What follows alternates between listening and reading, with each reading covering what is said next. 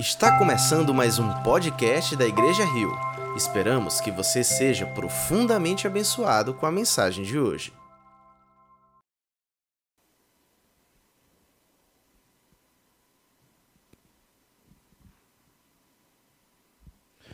Boa noite, família Rio. Boa noite vocês que estão aí em casa, adorando junto conosco, cultuando junto conosco. E eu confesso que para mim é bastante estranho estar aqui nesse auditório vazio. Contudo, eu creio que o Senhor está entre nós, que o Senhor está aqui e que o Senhor está aí na sua casa também. Eu confesso também que vai ser um desafio para mim ficar parado aqui, focado na câmera, porque eu sou muito hiperativo, eu me movo bastante, mas eu vou tentar ficar aqui.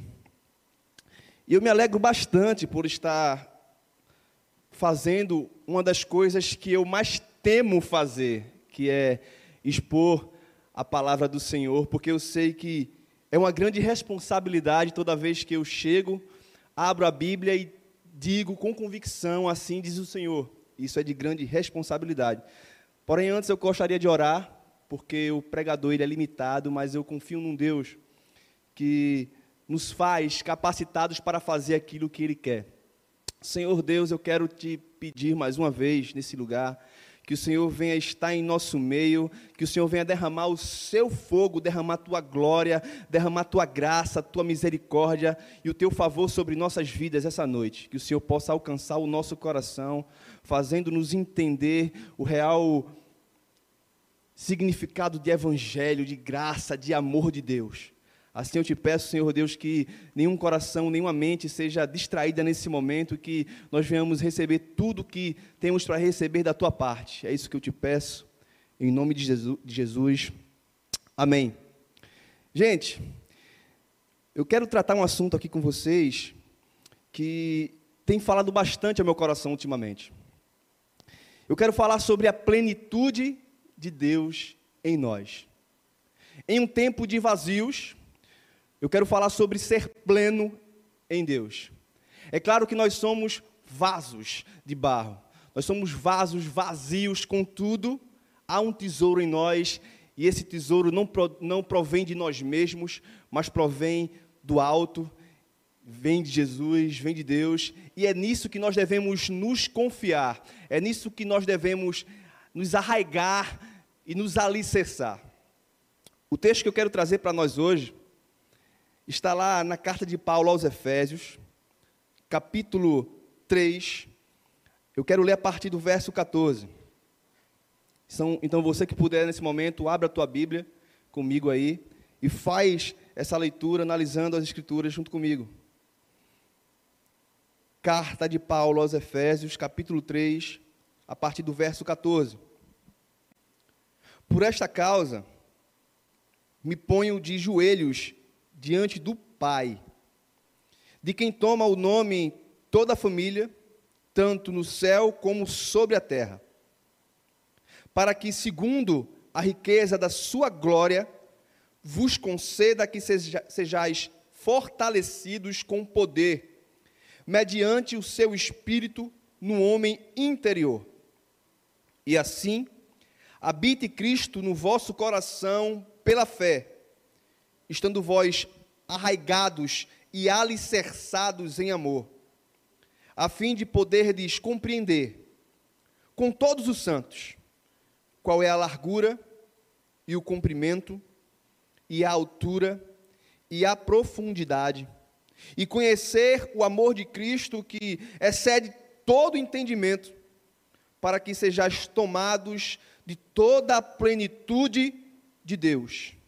Ora, aquele que é poderoso para fazer infinitamente mais do que tudo quanto pedimos ou pensamos, conforme o seu poder que opera em nós, a Ele seja glória na igreja e em Cristo Jesus, por todas as gerações, para todo sempre. Amém. Eu quero fazer uma leitura expositiva aí junto com você ao ler, eu quero tratar alguns pontos para que o nosso coração se encha da plenitude do Senhor. No primeiro versículo que nós lemos, que fica no versículo 14, Paulo, ao escrever essa carta, ele diz: Por esta causa me ponho de joelhos diante do Pai. Diante do Pai. Esse entendimento de que Deus é o nosso Pai muda tudo. Deus é Pai. E essa afirmação muda qualquer conceito de paternidade que nós temos. Talvez você tenha ou não tenha uma boa imagem sobre o que é paternidade. Mas eu quero te dizer que você é um filho e um filho muito amado.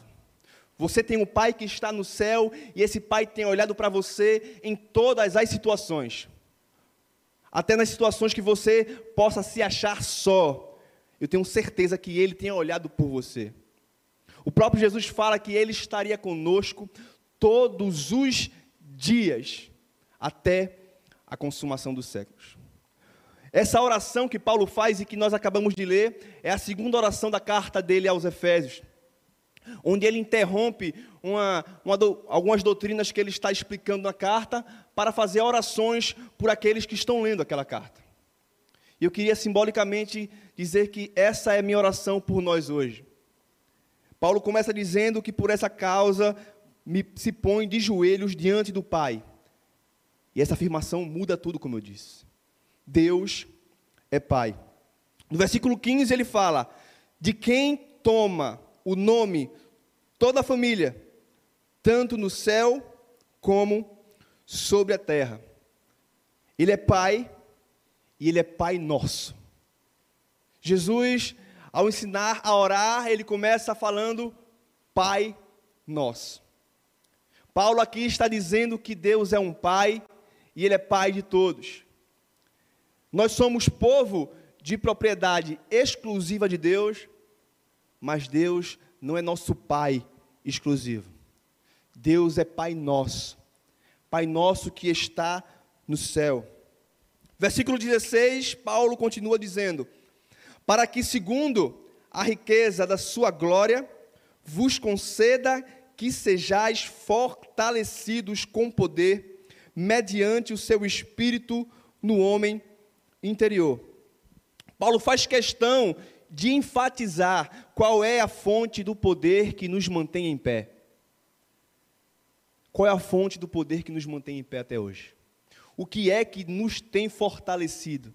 O que é que nos fortalece ou quem é que nos fortalece? Eu quero te dizer que quem te fortalece e vai te fortalecer até o final da tua carreira se chama Jesus o Cristo.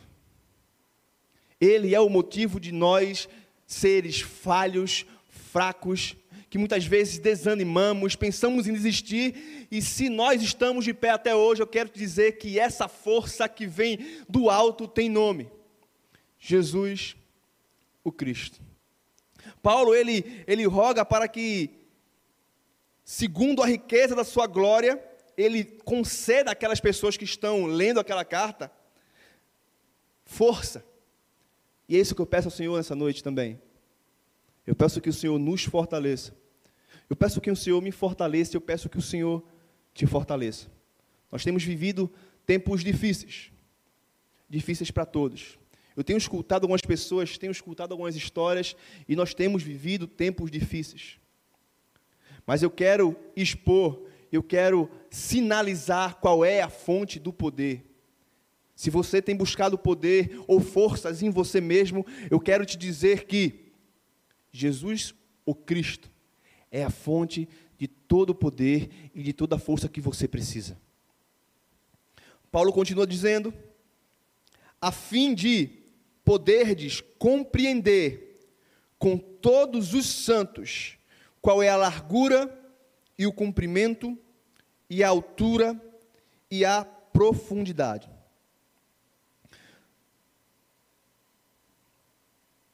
Versículo 17, perdão. E assim habite Cristo no vosso coração pela fé, estando vós arraigados e alicerçados em amor. E assim, e assim o que? Tendo esse poder que não procede de nós, nós temos um dever.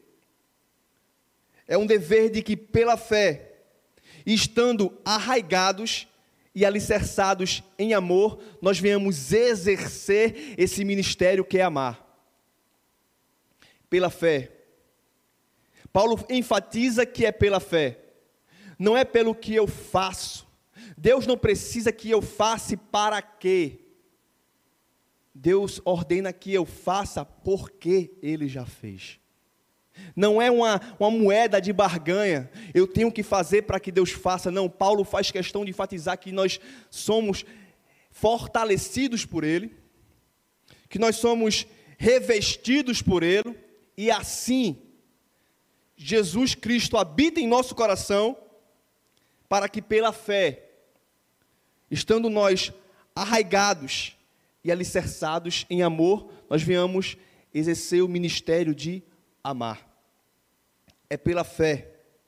A maior evidência de que cremos em Jesus é o amor.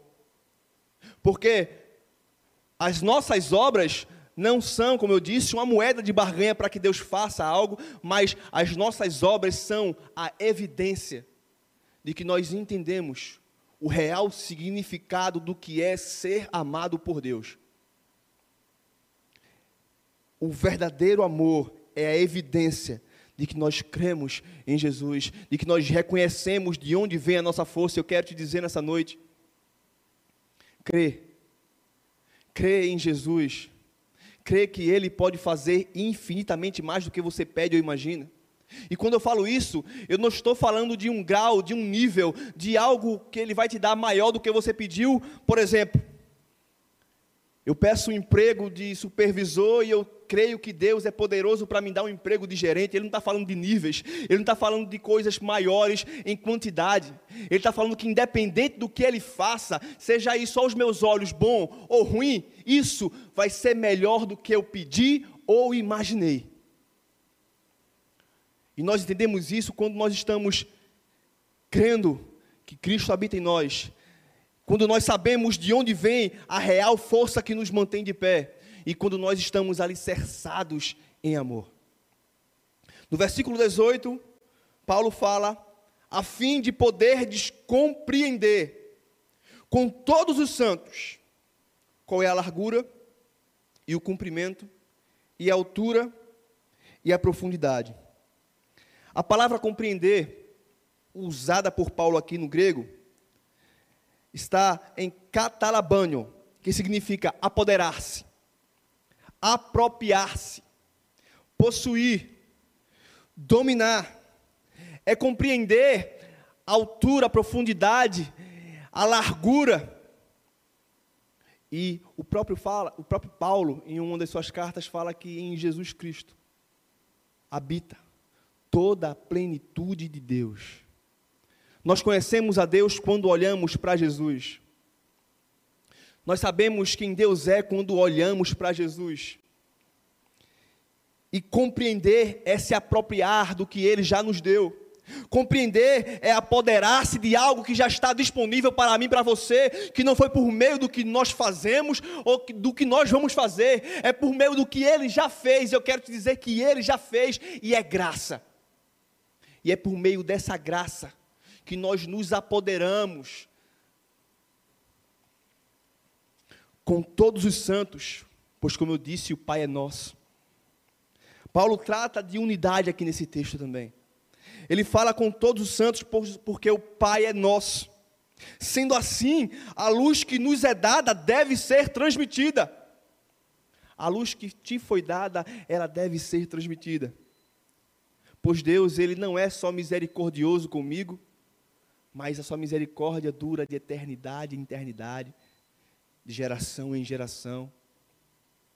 No versículo 19, Paulo fala: E conhecer o amor de Cristo, que excede todo entendimento, para que sejais tomados de toda plenitude de Deus e conhecer o amor de Cristo, que excede todo entendimento, excede toda ciência, excede todo estudo teológico. É algo que não é alcançado apenas com estudo, mas com relacionamento. É algo que não é alcançado por conhecimento de livros, mas é com um relacionamento íntimo com o Espírito Santo. Conhecer o amor de Cristo que excede todo entendimento, para que sejais tomado de toda a plenitude de Deus. Ter a plenitude de Deus em nós não é ter tudo o que queremos ter, mas é ter tudo o que precisamos ter. Ter a plenitude de Deus em nós é poder falar, como diz um Salmo 23: O Senhor é o meu pastor, e ainda que eu não tenha nada que eu quero, isso não vai me fazer falta. Ter a plenitude de Deus em nós é poder cantar, ainda que a figueira não floresça, ainda que não haja fruto na vide, ainda que o produto da oliveira minta, todavia me alegrarei e exultarei no Deus da minha salvação ter a plenitude de Deus em nós, muitas vezes, não significa ter circunstâncias favoráveis para que nós andemos alegres por conta das circunstâncias. Ter a plenitude de Deus em nós é estar em meio ou em frente à fornalha e dizer: O Deus a quem eu sirvo, Ele pode me livrar desse fogo, mas se Ele não quiser, eu continuarei adorando somente a Ele. Ter a plenitude de Deus é ser abraçado por Jesus e dizendo que no, no, mundo nós teremos aflição, mas que nós devemos ter bom ânimo, porque Ele venceu o mundo. Ter a plenitude de Deus em nós é crer que, como eu disse, Ele é poderoso para fazer infinitamente mais do que pedimos ou imaginamos, de acordo com o seu poder que atua em nós. O poder é dele, mas esse poder opera em nós. Esse poder atua em nós. É um tesouro em vasos de barro. É uma glória que se aperfeiçoa na fraqueza. É um poder que se aperfeiçoa em homens falhos e fracos, como eu, como você. A fraqueza é um requisito para receber a graça. Por isso que todos nós precisamos recebê-la, porque todos nós somos fracos. Deus só salva quem não merece. É por isso que nós todos precisamos, porque nenhum de nós merecemos. Contudo, esse entendimento nos dá a certeza de que, como fala o verso 20, ora, aquele que é poderoso para fazer infinitamente mais do que tudo quanto pedimos ou imaginamos, conforme o seu poder que opera em nós.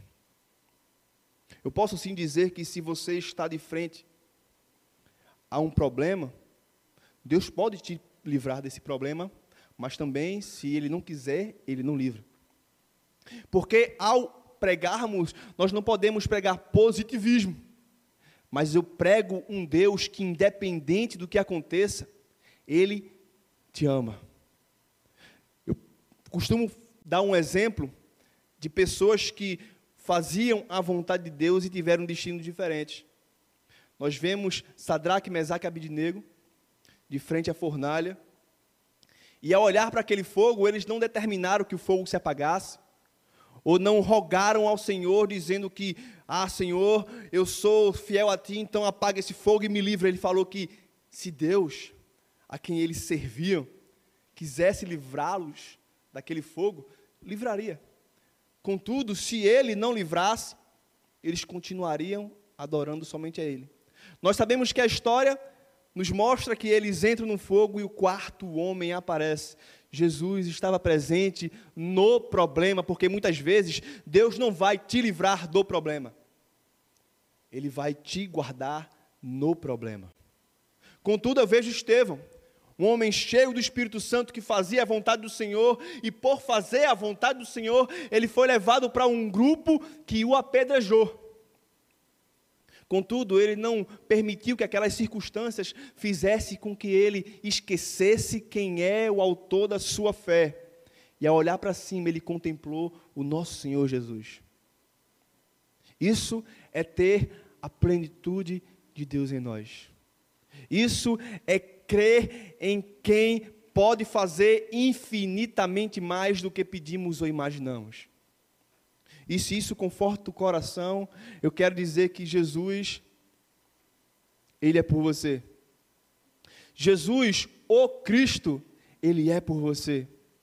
Porque todas as coisas, cooperam para o bem daqueles que amam a Deus, daqueles que foram chamados segundo o seu propósito. Porque Ele é poderoso para fazer. Ele é poderoso para fazer, é nisso que nós devemos nos assegurar. Eu quero orar por tua vida, quero orar por minha vida, quero orar por todos que estão aqui hoje, por esse pequeno grupo que está aqui funcionando e fazendo com que essa live chegue até você. E eu quero fazer da oração de Paulo a minha oração hoje. Eu quero fazer dessa oração a nossa oração nessa noite. Eu quero rogar ao Pai que nós venhamos nos arraigar nesse entendimento, nessa, nessa paz que excede todo entendimento. Nesse amor de Cristo que excede todo entendimento. Nessa percepção que excede todo entendimento, porque o Evangelho não é religião e ela não pretende ser nenhuma delas. O Evangelho não é um bom conselho, o Evangelho não é um, uma boa dica, um, o Evangelho é uma boa notícia. A notícia de que nós não merecemos, mas Ele se entregou por nós. O Evangelho é a boa notícia de que nós somos fracos, mas Jesus é a fonte de todo o poder. O Evangelho é a boa notícia de que nós estávamos caminhando para o inferno, mas Ele nos transportou do reino das trevas para o reino do Filho do seu amor, e isso tudo é graça. Isso deve nos constranger isso deve nos impelir a entender qual é a altura, a profundidade ou a largura. Isso deve nos impelir a querer conhecer o amor de Cristo que excede todo entendimento, que excede toda circunstância, que excede todo problema, que excede todo mal, que excede toda preocupação, que excede toda depressão, que excede toda ansiedade. Esse é o amor que nos constrange a perceber que ser pleno em Deus, muitas vezes vai parecer que nós não, não temos nada. Mas nós podemos dizer, como o salmista diz: O Senhor é o meu pastor, o Senhor é tudo o que eu preciso, o Senhor é meu pastor e nada vai me fazer falta. Que você receba no seu coração essa palavra dessa noite. Que você abrace com toda a fé essa convicção. Que você seja inundado pelo amor de Cristo que excede todo entendimento. Que você possa compreender com todos os santos qual é a largura e o comprimento e a altura e a profundidade. Que Cristo habitando no seu coração, você esteja alicerçado e arraigado em amor que você possa ser inundado essa noite, que você possa ser um terreno fértil, que essa palavra hoje seja uma semente que dê fruto, que essa palavra venha confortar o seu coração, que essa palavra venha te abraçar, que essa palavra venha te inundar, e que nós venhamos compreender isso. Compreender algo que muitas vezes nós não vamos entender na base do estudo teológico, na base da ciência, mas na base da experiência. Eu oro para que você tenha experiências com Jesus. Eu oro para que o Senhor venha te revelar coisas. Eu oro para que o Senhor venha te inundar e descer fogo sobre a tua vida. Eu oro para que o Senhor te batize em alegria e em amor. Eu oro para que o Senhor te abrace e você venha se sentir amado. Você que não tem se, se sentido amado, eu quero dizer a você que você tem um Pai que te ama. Ele é Pai nosso, Ele é Pai nosso, Ele está no céu, Ele é santo. Que o reino dele invada o seu coração, que o reino dele invada o seu ser. É isso que eu creio, é isso que eu peço e creio. Creio porque Ele faz infinitamente mais do que eu peço ou imagino, de acordo com o seu poder que atua em você, que atua em mim, que atua em nós. Que esse poder te alcance essa noite, em nome de Jesus.